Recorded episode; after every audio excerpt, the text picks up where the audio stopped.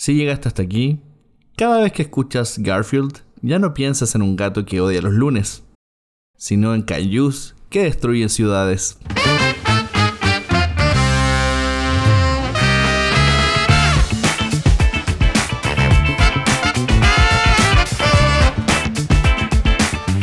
Sean todos bienvenidos a un nuevo episodio de Manual de Supervivencia Lúdica en su cuarta temporada y por supuesto vale aclarar que este es el último episodio de la temporada y queremos despedirlo en grande porque vamos a estar hablando de uno de los autores más relevantes de este siglo, más relevante de lo que es de los juegos de mesa modernos que van en la época. Y para eso me acompañan dos personas maravillosas que también manejan bastante sobre este tema, don Gabriel y don Diego. ¿Cómo les va, jóvenes? Hola, hola. Bien, ya ti, Nico. Hola, Gabriel. Hola, bien, bien. ¿Cómo, va? Yo estoy, muy emocionado de venir a hablar de este autorazo de, juegos. igual. Porque para quienes, porque para quienes escuchan se preguntarán quién, pero está en el título, obvio. No es ni un eh, misterio. Pero si este episodio le apareció como por aleatorio, así venía después de otro episodio que estaba escuchando de correo, gracias. Eh, vamos a hablar el día de hoy sobre Richard Garfield en una nueva sección que va a tener este podcast. Si continúa o no. Ah. Uh. Dedicada a autores que cambiaron los juegos de mesa. Autores que uno siempre tiene que decir, tienes que jugar al menos un juego que haya creado. Yo, creo que se, que, se podría denominar autores que revolucionaran el, los juegos de mesa. Richard Garfield es... La industria. De hecho, yo creo que, es el, el, primer autor que yo ubiqué de todos los creadores. por obvias razones, no necesariamente. Digo, también la, edad tiene que ver porque yo, yo me eh, inicié en esto de los juegos a partir de los 90, entonces ya se imaginarán con qué juego partí. Pero sí, es, es, el, autor que... Sí, sí. Como todos. Es que lo, lo, loco en esto sobre todo es que hay como, si, si tú empezás a mirar la historia de los juegos modernos o en general de los juegos, hay como milestones. Y tienes, por ejemplo, no sé, Gygax con Dungeons and Dragons. Después el salto más grande, yo diría que fue precisamente Magic con Richard Garfield. De, eh, Ahí tenéis también entre medio a Toyver con Catán, que le presenta al mundo los juegos europeos. Entonces uno va viendo esos saltos en la línea de tiempo de los juguitos de mesa y es bastante interesante ver cómo se forjó eso y ver que no es muy diferente a cómo se están haciendo las cosas ahora. Ahora claramente hay más visibilidad, pero, pero es bueno saber de dónde viene cada una eh, de las cosas que disfrutamos hoy. Igual comparándolo un poco con, el tema de la música, que uno dice, ay, no, no sé, ah, no sé, Black Sabbath, Zeppelin, como que no ah, van a ver bandas como, como ella.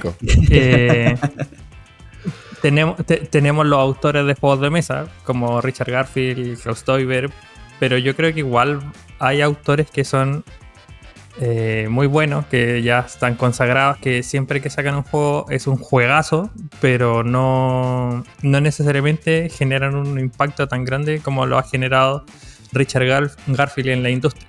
Porque, y lo voy a decir al tiro, eh, Richard Garfield yo creo que es uno de los más importantes autores de, de juegos que tenemos hoy en día, porque Magic realmente revolucionó eh, el mundo de los juegos todos los TCG tienen algo de Magic. Y yo, como jugador de Magic, que no, que, no quise estar en el capítulo pasado porque si no, todavía estaríamos hablando de Magic. Em, es verdad. revolucionó todo. Yo, juego juegos de, cartas TCG y es como, ah, pero este es de Magic. O juego algún juego de mesa, uy, pero esto lo sacaron de Magic. Y es como. Pero es algo. Como que siempre, puedes hacer una referencia. Es que es algo, importante en particular de Richard Garfield y justo los que mencionaste, Nico, ¿no? Eh, Gygax, eh, eh son autores no solo de juegos que fueron hito, no que sus juegos fueron particularmente importantes, sino que generaron género de juego, ¿no? Que en el caso de, de Gygax fue el juego de rol. en el caso de Richard Garfield en particular, estamos hablando de, del TCG, ¿no? Él, él inventó el TCG y muy probablemente lo que se me hace muy curioso de él, lo inventó de paso, ¿no? en su interés original era otro, que era un juego de mesa en particular, pero de eso ya hablaremos yo creo que en, un momento más, ¿no? Sí. Pero a mí me parece brillante, eh, pues justo el caso de Richard Garfield, que, que él genera géneros de juegos de mesa como si fueran chocolates, entonces está increíble. Don Charlie Garfield. eh... Rishi. No, pero mira, para, dar un poco de contexto, igual si le interesa saber más de Magic, que es principalmente el juego por el que se le conoce, Magic the Gathering, tenemos un episodio que se estrenó hace unos días. Pueden verlo y escucharlo, ya está disponible. Pero bueno, sabemos que estrenó Magic en 1993, este profesor de matemáticas, tiene un PhD en matemáticas de hecho, y en su tiempo libre se dedicaba a hacer estos juegos de mesa, eh, juegos de cartas, etc. Y finalmente se dio cuenta que la educación no era del todo lo suyo y en verdad su enfoque principal era el desarrollo de juegos. Entonces ahí es cuando le empezó a echar ganas y a poner el desarrollo de juegos como eh, función principal en su vida y vaya que dio buenos resultados con hasta ahora más de 33 títulos estrenados. Eh, y eso sin considerar los que no han salido, expansiones y cosas que tiene ahí todavía en la repisa. Sí, también va un, tema como de, no sé si llamarlo suerte, pero de...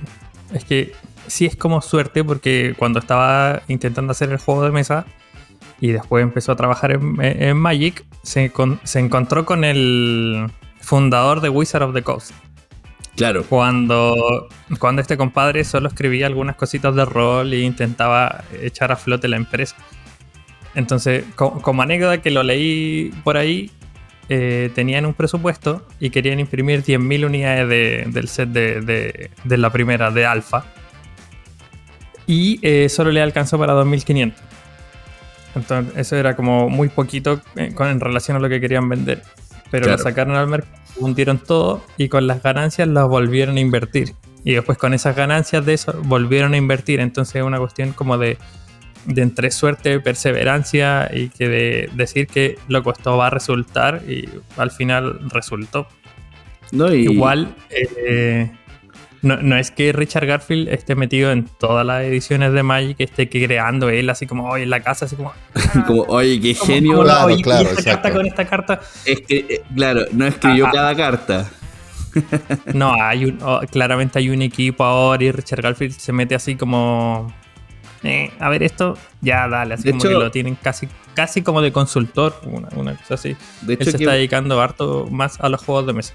De hecho, qué bueno que lo mencionas porque parte un poco para, para quienes como le gusta un poco más meterse en este detalle de, cómo se diseñan los juegos de PS y cómo son los procesos.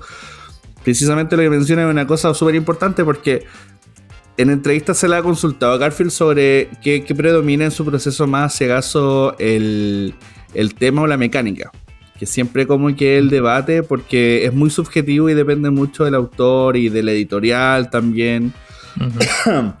Eh, sobre todo sabiendo que Richard Garfield eh, tiende más a ser como juego americano, o el, famoso Ameritrash. y por, lo general en el Ameritrash predomina el tema. A lo que él mencionaba que en verdad la preferencia de él era más de ir por la, eh, por la mecánica. La mecánica. Luego desarrollar la temática, pero luego retrabajar la, la, mecánica en base a esa temática. Entonces hay, pequeñas excepciones eh, donde, por ejemplo, en el caso, si no me equivoco, de Robo Rally, eh, hizo primero la temática y después mm. se fue a la mecánica. Pero, pero, por ejemplo, Magic, en el caso de King of Tokyo, primero fue la mecánica de cómo desarrolló esto y después le metió como toda esta funda bella de, lo que conocemos. Claro. Entonces, igual es interesante eso porque también va un poco en la dinámica de, jugar también, por, por cómo conocemos a Richard Garfield, en, entre la suerte, pero también está un poco la sensación de suerte, que no es lo mismo. Y, que, y que eso, la sensación de suerte también juega mucho con la habilidad. Porque, por ejemplo, si yo armo un juego que tiene dados, por supuesto que estoy ligado a la suerte y exclusivamente a la suerte. Pero si yo armo una, baraja donde la suerte depende de si me sale una carta, eso es una sensación de suerte. Porque esa baraja no es como que por defecto esté ahí, sino que yo tuve que armarla y organizar la estrategia de cada una de esas cartas para que sea lo más funcional posible, independiente que saque primero o después. Entonces ahí es donde está la sensación de suerte y obviamente la estrategia. Y muchos de los juegos de Garfield se basan en eso. En el caso de Magic, obviamente yo armo mi baraja y armo mi estrategia. Eh, no sé, en Bunny Kingdom voy armando un mazo, en, lo mismo que en Mindback o en otros juegos también que, que usan esta, este tipo de mecánica. Entonces igual es súper interesante ver cómo lo va formando y cómo una mecánica que podría ser repetida se siente siempre fresca por lo que lo rodea también. A mí me gustaría hablar y regresar un poquito a sus, comienzos, ¿no? Porque, digo, todo el mundo ya está, conoce a este Richard Garfield ya, ya muy bien posicionado, conoces tal vez sus juegos más exitosos de mesa sobre todo, porque son los últimos, pero a mí me gusta eh, retomar el hecho de que él le gustaba el, abuelo. Es que él jugaba mucho Dungeons and Dragons. Eh, para mí es muy importante ese, punto porque obviamente yo soy rolero y, demás. Y entonces, eh, por eso, yo creo que Dungeons and Dragons fue de alguna manera su inspiración en dos sentidos para Magic. Porque por un lado, obviamente tiene el concepto de los magos, la magia y demás. Pero otra cosa es que entre turnos de combate que podía pasar mucho tiempo, entonces empezó a, idearse estas, e, estas mecánicas de qué podrían hacer para entretenerse mientras les daba su turno y ahí empezó a generar como, era la idea original como de, Magic, era como un jueguito entre turnos de combate de Dungeons and Dragons, que obviamente eventualmente se convirtió en su propio juego que además pues también tiene sus propias eh, mecánicas y estrategias y obviamente ocupa más espacio que un simple turno entre, entre dungeons. Retomando lo que se había dicho originalmente, su propuesta de juego, de diseño de juego, y creo que es importante hablar de Robo Rally de manera más peculiar, porque si es nuevo. Cuando yo lo vi por primera vez, y no sé si todo el mundo ya conozca este juego, porque creo que ya no se puede conseguir, era un juego muy sencillito en, concepto. Creo, que ahora lo van a... ¿Reeditar? Perdón, creo que ahora lo van a... Lo, lo, ah, reeditaron ya. Y las expansiones van a salir porque está súper bien. Es un juego muy oh. divertido. No, no, no, es, pero está perfecto. es un juego muy divertido y muy interesante que nunca había visto nada. Bueno, el concepto no lo había, visto antes, que era de programar robots en una fábrica para que estos se desplazaran y llegaran a una meta. Pero es una fábrica llena de peligros. Entonces es una especie como de Mario Kart, donde las máquinas o los, los, los jefes robots o máquinas. Sí, de hecho, eh, la, mecánica principal creo que es de turno programado o algo así se llama. Entonces tú vas programando por turnos, pero los vas adelantando, ¿no? Viendo en el mapa cómo te vas a mover. Dices, bueno, aquí te vas a mover, luego vas a girar a la derecha, luego vas a, hacer un disparo, no sé, una serie de cosas. Pero hay una pared eléctrica y hay que esquivarla. Y lo divertido del juego es como cuando ya ocurre el turno, cuando ya están ocurriendo las acciones que tú programaste, cómo se afectan gracias a que hay trampas en el escenario y cómo interactúan los otros robots que también están compartiendo espacio contigo. Ese concepto de juego es brillante, ¿no? Ahora, el problema que tuvo con Wizard cuando se lo presentó, que quería decir, este, este juego es el que quiero hacer, es, ahí es donde le dijeron, híjole, no nos alcanza, no tenemos tanto dinero, ayúdame a hacer algo barato, rentable eh, y, que sea muy redituable. Y entonces es lo que dio pie a, Magic, ¿no? Y de ahí, bueno, lo que se generó después. Y como dices, Nico, ¿no? A mí me parece brillante eh, la manera en cómo atrapa la mecánica y la temática, porque en todos los juegos que le he jugado, los veo muy bien unidos y muy divertidos. ¿no? Son, o sea, en, arte, en estilo, en todo lo que sea. Es que eso pasa de repente, que cuando se desarrollan juegos, como que ya, se, eh, querer que la mecánica sea muy funcional eh, es algo súper bueno. Pero pasa que de repente cuando le pones como una manta nomás, ya, aquí está el tema, se, siente estéril. Uno, sabe que, el juego no conversa con su temática. Tú sabes que ahí lo, adornaron simplemente porque era bonito y ya está. No hubo un trabajo. Más aún cuando la temática es, fuerte igual. Sí. Eh, ahí, ahí se nota más. Porque hay juegos que estás jugando un euro y le tiene una temática X, pero podéis cambiarle la temática a otra cosa y el juego va a seguir siendo bueno y da lo mismo, pero cuando tenéis una temática como King of Tokyo de Kaijus, que Que se, se, el Gran Dalmuti, ¿se acuerdan del Gran Dalmuti? Eh, es súper importante. jugaron no, no, yo e, eran las peores sesiones de juego entre nosotros porque jugábamos el cambio de roles y de clases que teníamos. Éramos las peores personas cuando éramos el Gran Dalmuti contra los pobres que estaban hasta abajo. Un juegazo también. Y ahí es donde también descubrí lo divertido que podía ser los juegos de, de Richard Garfield desde entonces. Estamos hablando aquí de los noventas, ¿no? Y y bueno, de ahí se hizo mucho de cartas, ¿no? Principalmente, como dices, Diego, y luego ya mesa, mesa, mesa, mesa, ¿no? Sí. Sí, o sea, igual, todos los juegos de mesa como que siento que tienen cartas, como que eh, siento que es un sello que no sé si está bien o está mal, pero Richard Garfield no, se ha podido despegar de las cartas. Claro. Tiene Bunny Kingdom, eh, y Bunny Kingdom, su mecánica principal es el draft de cartas. Está. Treasure Hunter también. ¿Cómo se llama? este? Mindbag, Treasure Hunter. El Ansia. bueno, ahora mismo el Ansia hace poco. El Ansia. Mm. Sí. Eh, todos tienen como cartitas y no son principales, pero están ahí. Eh, como que igual siento que puede ser su sello. Como que, claro. Por eso digo, no sé si está bien o está mal, pero había otra cosa. Siempre tiene cartitas. Yo, yo, creo que va un poco más allá de que si está bien o está mal, es un tema de gusto. O sea, mm. había, había una cosa también que leía mucho que mm, hablaba sobre el desarrollo de su juego y una era el factor de que a él lo que más le gustaba era la interacción. Por eso optaba a hacer los juegos que hacía más allá de que porque le gustaban. Eh, de hecho, él se describe a sí mismo como una persona de que le gusta desarrollar juegos porque le entretiene, porque siente que la gente va a jugar con ellos y, va, a compartir. Más allá de que si alguien se lo publica o no, eh, eso ya es como el segundo plano, pero al final los diseña por, por gusto, porque al final, como quien tiene un hobby, para él diseñar el juego es el hobby que le beneficia que le beneficie monetariamente con millones de dólares, ella otra cosa, pero... pero igual es Richard Garfield, o sea, como que va y una editorial y dice, oye, soy Richard Garfield, tengo este juego, es una basura, pero... pero a, eso, a, eso quiero llegar, po, precisamente, que él explica que le gusta mucho la interacción, que de hecho, por ejemplo, le encantan juegos como Mafia, donde uno toma un papel, eh, y que también por eso también eh, para él es tan importante Magic, más allá del impacto social que tuvo, sino que porque le gustaban los juegos de interacción donde tú podías ser un jugador de diferente nivel y podías tener las mismas oportunidades. ¿Cachai? y, precisamente esa es como su piedra de tope también. Y de pronto por ahí va por qué hace los juegos que hace hoy en día o se ha mantenido haciendo eso. Porque en varias entrevistas le explicaba de que cuando él llegaba con una idea diferente, eh, como, hola, soy Richard Garfield, el creador de Magic, te presento esta idea eh, la editorial les venía y decía, ah, pero mm, esto no, es como Magic. Esto no, esto no tiene cartas, esto no tiene X, ¿cachai?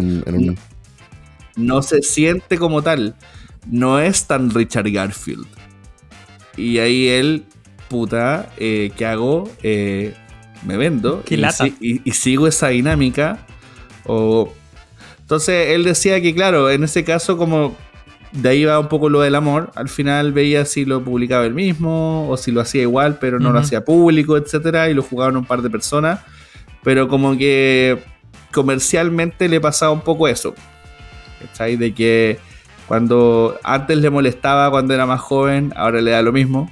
Pero. No, le, debe dar lo mismo, no Sí, es que bueno, eh, eh, en, gran parte por eso. Pero si se dan cuenta en toda su, historia o su bibliografía o su ludo, eh, ludografía, sí, exactamente. Los primeros juegos son exclusivamente de cartas, ¿no? Salvo por lo de Robo Rally que ya mencionamos.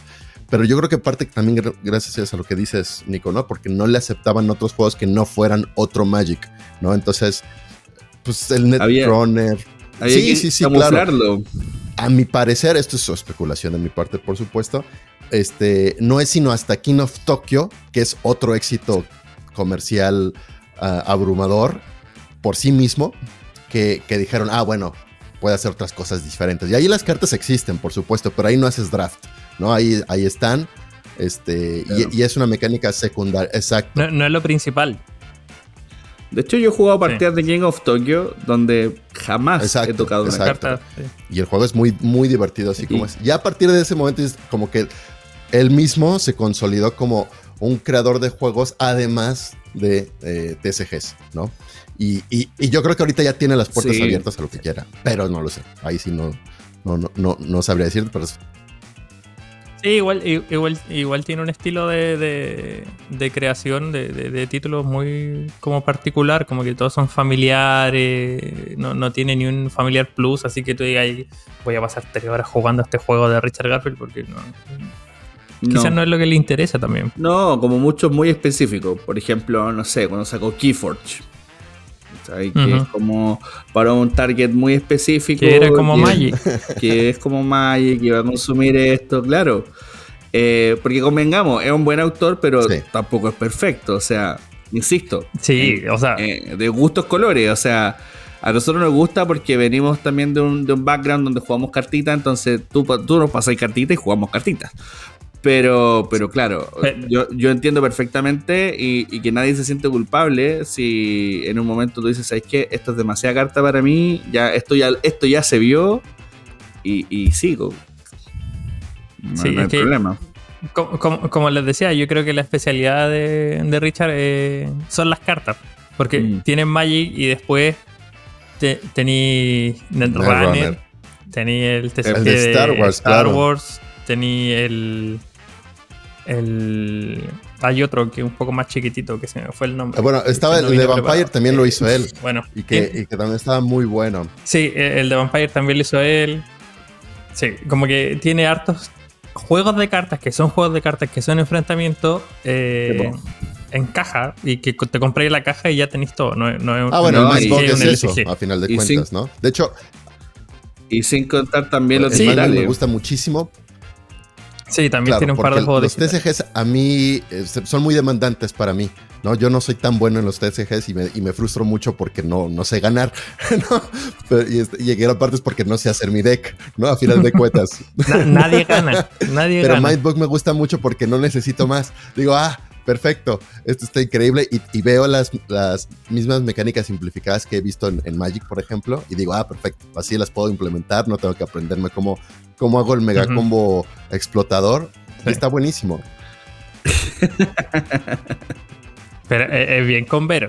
Es bien con Vero. Sí. Pero yo no sé qué. qué porque eh, Mindback no es un juego de Richard ah, es, una coautoría. Hay Claro. Creo que hay como cuatro o cinco autores y yo no sé qué tanta participación tuvo este caballero ahí en, en la autoría del juego. Me gustaría saber, no lo puedo encontrar, pero si alguien lo sabe, por favor me escriba. Déjelo en los comentarios. Richard Garfield, que nos está escuchando en este momento, si nos puedes decir. ven, a un podcast y graba con nosotros. Eh, eh, eh, espero que, que, entienda hablar a dos chilenos y un mexicano. Sí.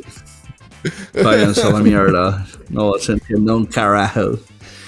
Eh, sí, es que yo, siempre lo, tomo así como Mindback. Me encanta Mindback. Eh, creo que es, un juegazo, pero no sé qué tanta participación tuvo Richard Garfield realmente en el juego. Pero en la caja, en la, primera edición, decía así como un juego de Pepito, Juanito, eh, Nico y Richard Garfield.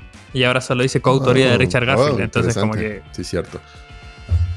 Eh, no, sé qué tanto, tanto hizo por el juego. O sea, claramente hay una influencia real de Magic, no, no se puede discutir. Y de hecho, creo que este juego sirve para que la gente pueda entrar más fácil a Magic. O viceversa, los jugadores de Magic que pase a los juegos de mesa. Claro. Como un, un puente. Si jugaste Magic, jugáis Mindback, jugáis Bunny Kingdom, fuiste. O jugáis Bunny Kingdom, jugáis Mindback, Magic, y te cambiaste para el otro lado. Sí, pues. De hecho, es como, claro, son las puertas de entrada.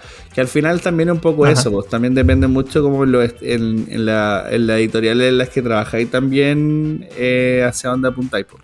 Como, oye, mira, ¿sabéis que necesitamos vender esto? Eh, necesitamos un juego de puerta de entrada para pastas más duras. ¿Cachai? Que también un poco, o sea, yo te vendo un pocket y espero que vengáis a jugar Red Cathedral algún día. Claro, por supuesto. Y la evolución de King of, eh, ¿cómo la ven ustedes? Por digo, empezó muy sencilla, me encanta. Pero cuando salió King of New York, dije, esta es la versión definitiva del juego, a mi, consideración. Y ahora que salió el, King of Monster Island, era el salto lógico que jamás me esperé, ¿no? Ajá, pero no, sé si lo han jugado. Yo, creo que sí, yo creo que yo creo que a, todos los fans de King of Tokyo nunca se esperaron el Monster Island. Nunca. No, fue como, ¿qué es esto? Esperaban una masacre, yo creo. Y esperaban así como un nuevo título de King of, pero no esperaban que fuese ese nivel o, que llegase a ver como un mega monstruo donde todos teníamos que funcionar y pelear y ponernos de acuerdo. Porque si lo pensáis, por ejemplo, King of Tokyo viene como siempre tirando cositas nuevas en cada expansión que saca. Tenéis el Power Up, tenéis la expansión de Halloween, que te agregan cositas. Eh, si uno, por ejemplo, mira el set de monstruos, eh, cada monstruo, por ejemplo, tenía Tulu, está Cybertooth, eh, está. Ah, este, King Kong, Godzilla, perdón, King Kong este, y, ah, Anubis, Anubis, y Anubis. Y, cada uno de ellos eh, funciona tanto para King of New York como King of Tokyo y agrega reglas especiales. Onda, con Anubis tenéis como un, triángulo especial, que, genera ciertas reglas. Eh, la torre tenéis las torres. Las torres, claro. La torre de Tokio y la torre, de, Empire State. No. Sí, el Empire State. Eh, como, que, como que e-, ese eran el tipo de expansiones que uno esperaba de King of Tokyo. Pues. Claro. O sea, ese era como la, evolución. Más otro monstruo, vale. Porque la serie de monstruos eh, se llama así, serie de monstruos. De hecho, no han sacado ni uno más. Bueno, y, los promocionales. nunca nadie se esperó que sacaran la, la expansión corporativa. Sí. claro, o sea, están los profesionales, pero no tienen reglas. No, pues no tienen reglas, pero sería muy bacán tener ahí todos los monos, los personajes promocionales. Es algo padre también de, esos promocionales porque, al final de cuentas, también tienden a ser, aunque no incorpores reglas específicas, tienden a ser intercambiables entre juegos. Entonces está padrísimo poder meter cualquier personaje, incluso este, los que agarras, o sea, por el, el, Quetzalcoatl, ¿no? El Chupacabras, que, no son de ningún juego en particular, son promocionales, y que los pongas en cualquiera de esos juegos también es como muy divertido. Y una vez más, son de esas dinámicas que los juegos de Richard Garfield eh, me enganchan a mí, ¿no? Que, que tienen esta. Tienen un algo, que, un alma, esto como yo, yo, yo diría, que quieres jugar ese juego, que dices, me gusta esta idea, la quiero, la quiero vivir en la experiencia. Bueno, de hecho, eso mismo también. A, mí no me gusta que no, no New York. ¿Por qué no? no es muy bueno. Lo tenía que decir. Sí, a mí tampoco. ¿Qué es lo que no les gusta? Lo tenía que decir. Que, es que, se va para otro lado. Sí, sí, tal cual. se va para otro lado. ¿Para qué tanto con el, yo, yo siento que con el King of es, que como... a, mí la parte que nunca me gustó por la mezcla de donde se había una división entre mecánicas y temáticas eran los dados 1, 2 y 3. O sea, dije, ¿y esto para qué? ¿Qué significan dos? ¿Qué es un 2 en este combate? nada, no significa nada. Y el que le hayan puesto esos cambios a que atacabas a, la milicia, o la milicia te atacaba y demás, es donde dije, esto era lo que yo necesitaba para que el juego tuviera sentido para mí. Lo, lo, lo que me gusta, debo reconocer del Kino New York, es eso. Es que esté la milicia y que la milicia ataque a los monstruos, que es, muy yankee, es, muy de Nueva York. Es, muy de... ¿Hay un monstruo? sí, claro, claro. Sí, sí. Oye, ah, porque claro, los japos arrancan, pero. sí, este es demasiado temático. Es demasiado temático. Que le da una, una mecánica que puede ser contraproducente contra la velocidad que genera el King of Tokyo normal. ¿De acuerdo? Pero, pero eso lo necesitaba temáticamente yo, porque si no, no, no, lo entendía.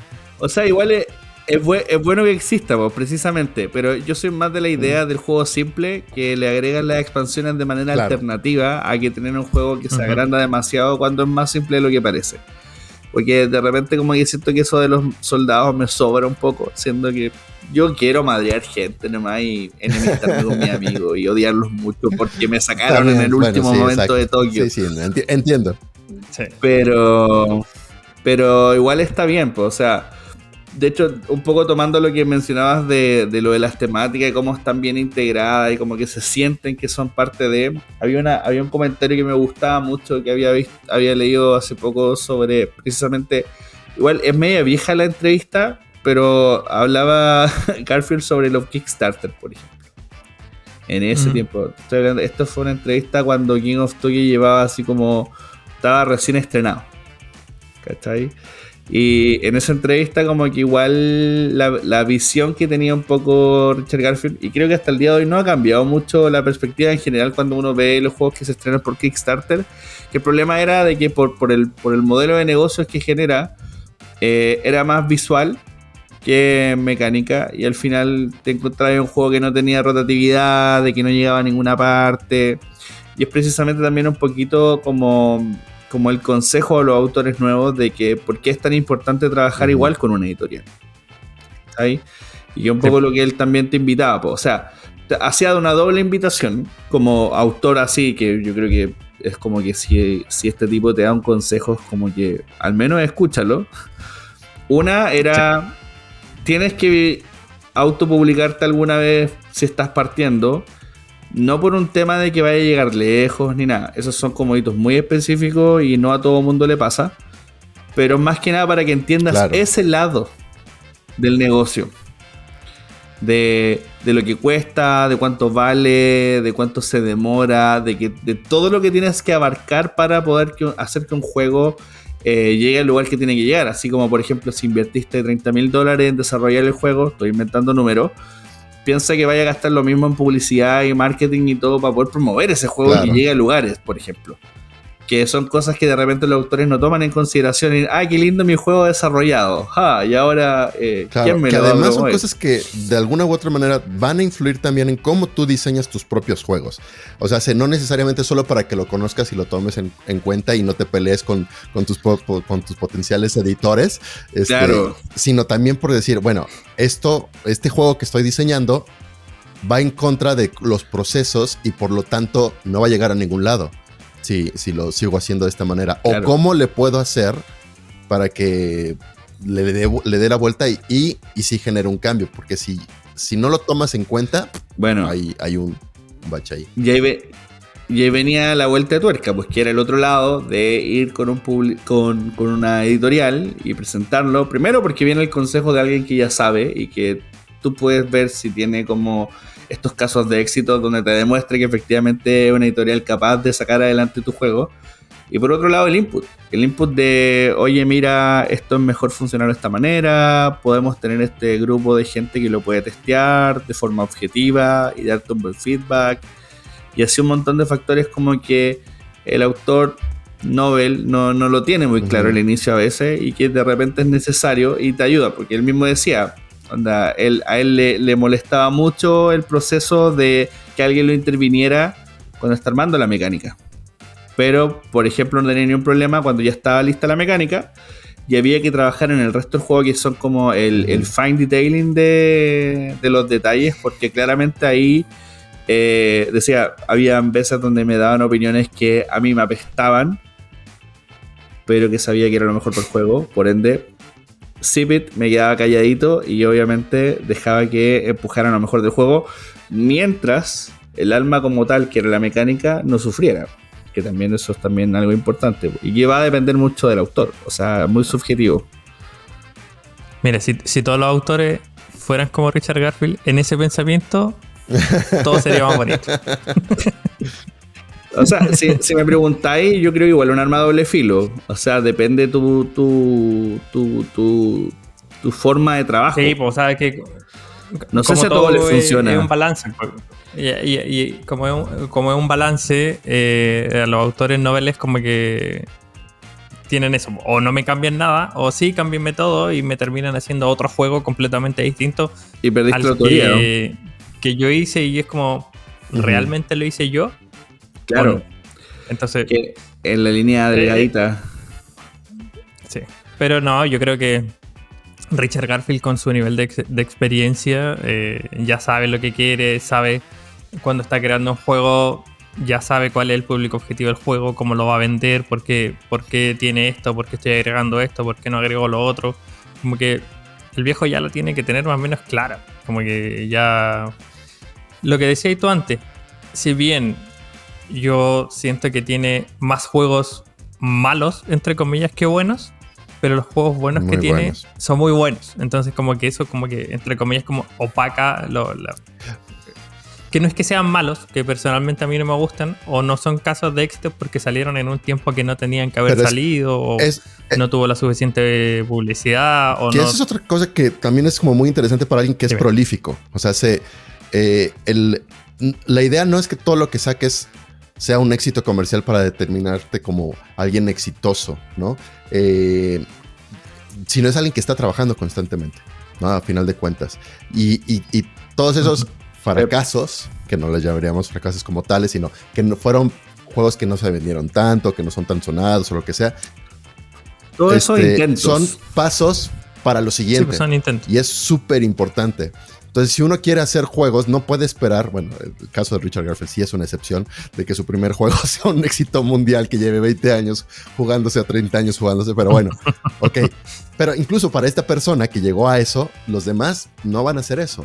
Y, sigue siendo un proceso y para esto es como consejo para toda la gente que quiera eh, diseñar juegos y que cada vez hay más, más personas así que no importa cómo salga, o sea, lo importante es que tú le pongas todo lo que quieras, que funcione a, a lo que consideres y de ahí va a haber un aprendizaje. Si no fue el éxito que, tú esperabas, de todos modos es un paso para el siguiente, ¿no? Y, no, y, no rendirse. No, y, y, seguir, o sea, él, mismo decía, o sea, imagínate de cuántos juegos ha publicado y cuántos juegos más están ahí en el estante que nunca han salido y no van a salir. Y pasa. De repente hay un juego que no está maduro. De hecho, nosotros, porque trabajamos acá en esta industria, pero también conversando día a día con diferentes autores, siempre, siempre llegáis a las mismas conclusiones. Ah, sí, tengo este título, este otro. Eh, todavía no está maduro. O de este título que pensaba X, le tomé la mecánica, se lo puse a este otro y al final funcionó mejor, etc. Eh, es como una evolución constante y al final yo creo que lo, que lo que más siempre tienen en común los autores es que al final, más allá de, que, de saber a qué público están apuntando para conocer bien qué están haciendo, les tiene que gustar también a ellos. Porque también, si no, pierde el alma el producto y eso es un poco lo que uno puede aplaudir y que tiene un poco esta, esta serie de, de episodios que vamos a ir sacando de los autores reconocidos de que nunca renunciaron precisamente a esa estampa para bien o para mal, porque como decían, tuvieron varios intentos, algunos fracasos tal vez directamente, o, no sé. De hecho, es como. A mí me gusta comparar mucho estas situaciones con lo que pasa con John Favreau, eh, el director de cine. Y no sé, que se le criticó El Rey León, el libro de la selva, y que, oye, mira esta comillas mierda que hiciste con bla. Y bueno, esa tecnología y esos trabajos ayudaron a generar este, este estudio gigante para ¿no? y, eh, Star Wars. para Mandaloriano. Entonces, eh, más que fracaso, yo insisto, fueron intentos. Intentos que te llevaron a, a pulir esta piecita y que al final como decía Diego, creo que los logros son más grandes y pesan más, por ende opacan todo lo demás malo. Entonces al final del día, nosotros no nos vamos a acordar del juego ese que tal vez no vendió tantas copias. Nos vamos a acordar de King of Tokyo, nos vamos a acordar de Robo Rally, nos vamos a acordar de Magic y así sucesivamente. Y esos son los juegos que van a perdurar y que van a recordarnos de que por qué el autor que tenemos al frente es el autor que es. Sí, y aparte qué, difícil superar en, tu primer juego publicado a, Magic. O sea, es como... Es que... ¿Qué tendría, qué tendría que hacer este compadre para que digan, hoy creó un juego mejor ya debe haber sido como un, Yo creo que ahorita ya está más que superado por él, no lo sé. Pero ha de haber sido... Yo creo que fue mucha sesión de terapia. Muy grande, ¿no? Decir... De sí. La, la autoexigencia de que lo que tenía que haber hecho después de Magic tenía que haber sido mayor que Magic, ¿no? Y que, y que en algún momento tendría que ser algo más grande que Magic, ¿no? O mínimo igual, mínimo. Esa autoexigencia, oh. me imagino que debe haber sido súper complicado de lidiar con ella. Sí, yo creo que él se la tiene que haber sacado de la cabeza esa exigencia. Así como si no, no, podía vivir. Igual, igual eh, dejó de, de, trabajar así como 100% en Magic súper a, unas ediciones tempranas. Como que no, no es así como. Ahora va de consultor. Ahora va de consultor sí, de cuando. sí, Pero sí, no, es que de hecho. Eh, yo creo que se necesita un mindset muy, muy elaborado y muy desarrollado como para tener la capacidad de decir, ok, esto es lo más grande que lograré en mi vida. Y de aquí, de aquí hacia abajo. Claro, voy en picada. Claro, o sea, sacando réditos de lo que ya hice, esta fue, esta, esta fue mi contribución. O sea, a ver, ya, te puede gustar o no el autor. Eso estamos de acuerdo. Pero es como un poco lo que pasa también, me pasa a mí que me gusta más el cine con los autores de cine. Ya, te puede gustar o no, pero no puedes decir que es malo. Sí, claro. Sí. Porque no lo es. O sea, vamos que Mike. O sea, por favor, claro. cállate. Pero, pero, también de ahí. Es que, eh, eh, es, lo que hablábamos muy al principio. De que es un autor que es trascendental para la industria y para la entretención de los juegos de, mesa. literalmente game changer. Y, y, solo ya para cerrar como con esta idea, tal vez dejar en claro, sobre todo por su trabajo en Magic, que quizás su trabajo en particular era el creador del concepto y del juego, no necesariamente el responsable de toda la línea que se hizo, ¿no? Por eso, entonces él se dedicó a lo suyo, que fue crear el juego y lo hizo súper bien, y lo suyo es crear juegos. Entonces, ya que el juego está creado, pues que corra solito, ¿no? Que otras personas, personas se hagan cargo de él y ahora yo me voy a hacer lo que a mí me corresponde, que es hacer nuevos juegos. Y eso está bien. No hay que casarnos tampoco con lo que hemos hecho. Sí. Que me paguen para hacer nada. regalías, regalías, ¿no? Eso es... ¿acaso, ¿Acaso ese no es el sueño? De hecho, es importante hacer muchos juegos precisamente para que uno sea algo así. Sí, totalmente. Oye, vamos ya cerrando este episodio. Creo que se pasó volando. Eh, sí, se pasó volando. y ya, bueno, hemos dicho. de noche. el, hombre ibérico. Oye, ibérico. Vamos con palabras al cierre. Palabras de cierre. Bueno, les recomiendo mucho jugar pues los juegos clásicos de Richard Garfield. O sea, seguramente ya conocen Magic, pero les recomiendo buscar Robo Rally. Si ya lo van a editar, búsquenlo. Mindbug, eh, la serie de King of y especialmente King of Monster Island, porque cambia mucho lo que ya considerábamos de él. Eh, sí son de mis juegos favoritos este, de él, la serie de King of. Ah, y pues Debo admitir que yo le tenía cierto rencor a Richard Garfield porque le quitó el foco a Dungeons and Dragons cuando yo, yo era un, un chico, un dungeonero de, secundaria. pero después de entender que surgió gracias al, juego de Dungeons and Dragons y que generó otro juego completamente y que es, la verdad es que es un juego bellísimo. Eh, eh, Magic por sí mismo es un juego bellísimo y no lo puedo discutir. Este, y ya abriéndome espacio a, ver lo que hizo, pues termino maravillado con, con, su legado. Entonces los invito también a que, a que le echen un ojo. Hay gente que sé que los Ameritrash, pero les dicen así precisamente, ¿no? Con cierto desdén. A mí el estilo de Richard Garfield americano me encanta. Me parece súper bonito y es algo que les recomiendo a todo el mundo que prueben cuando menos una vez. Entonces, échenle un ojo. Don Diego. Son, de los juegos que hay que jugar al menos una vez antes de morir. Es totalmente cierto. Yo no sé. Richard, si estás escuchando esto, te amo. Gracias por Magic. No, me, me, suman las palabras de Gabriel. Tiene juegos muy buenos. La línea de Kingdom, Panic Kingdom, Mindbag. Tienen que probar si es que está por ahí. Creo que está descontinuado que el Android Netrunner. Que es un juegazo. Eh, muy bueno que se juega en dos partidas. O sea, en dos rondas. Uno, uno es un hacker y el otro una corporación. Y después se da la vuelta. Otro es la corporación y el otro es el hacker. Entonces crea una mecánica dinámica muy, muy, muy interesante ahí. Eso. Eh, nada. Eh, me gusta conversar. No quiero que se pare el podcast. Así que por favor escúchenos. Compartan. Eh, dependemos de, su, de sus escuchas para seguir. su... esto se evalúa, gente. Esto se evalúa. si no hay números, no seguimos. Su reproducción es mi y nunca me llaman para conversar, entonces aquí, aquí converso. De, Exacto. Escúchenos también.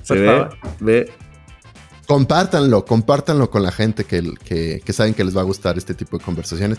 Siempre hay gente muy clavada, siempre dicen, entonces compártalos con ellos. Sí. No, y también, si quiere. no, se equivocó. Obviamente que nos ah, vamos a equivocar. Sí, sí, sí. Lo hizo mal. Penca, ¿Cómo se atreven a haber dicho eso? Contar un poco de anécdotas. Sí. No, eh. Contar un poco de anécdotas. No me gustó lo que dijeron. Sí, bueno, error humano, estamos aquí compartiendo ñoñerías. Pero igual, de todas formas, eh, le agradecemos que nos hayan acompañado en una nueva temporada. Como siempre, si quieren sugerir temas, cosillas eh, que quieran escuchar en futuro episodio, invitados también que crean que sea interesante tener acá en, el en algún episodio, déjelo en los comentarios. Aquí estamos abiertos a todas las ideas. No porque no hayamos quedado sin ideas, pero bueno, una ayudita nunca viene de más. de hecho, hoy, día iba a venir Richard Garfield, pero no coincidimos con Se le atravesó algo. No, no, pudo venir. ¿Les mandas algo? Sí. Mm. No, y a todos que no nos están escuchando y viendo, le agradecemos como siempre. Y recuerden que pueden escuchar este podcast en YouTube y en Spotify, Apple Podcast, Google Podcast, Spreaker. Y Jesús sabe en qué plataforma más estemos, tal vez. a mí me han llegado reportes de que de repente, oye, alguien te escuchó en iBox. Es como, no recuerdo que subiéramos esto a iBox, pero. Ahí está. Ahí está. Sí está. Gracias, eh, escucha de iVoox. Sí, gracias a todos. Compartan estos episodios y bueno, nos estaremos escuchando tal vez en una próxima temporada. Depende. no, no, no nos amenaces, Nico. Va a haber. Yo confío en nuestros escuchas. I want, I want you. bueno, gracias, Nico. Gracias, Diego. Bueno, gracias a todos, muchas chicos. Gracias por la invitación. Cuídense. Hasta luego. Bye, bye. Chao,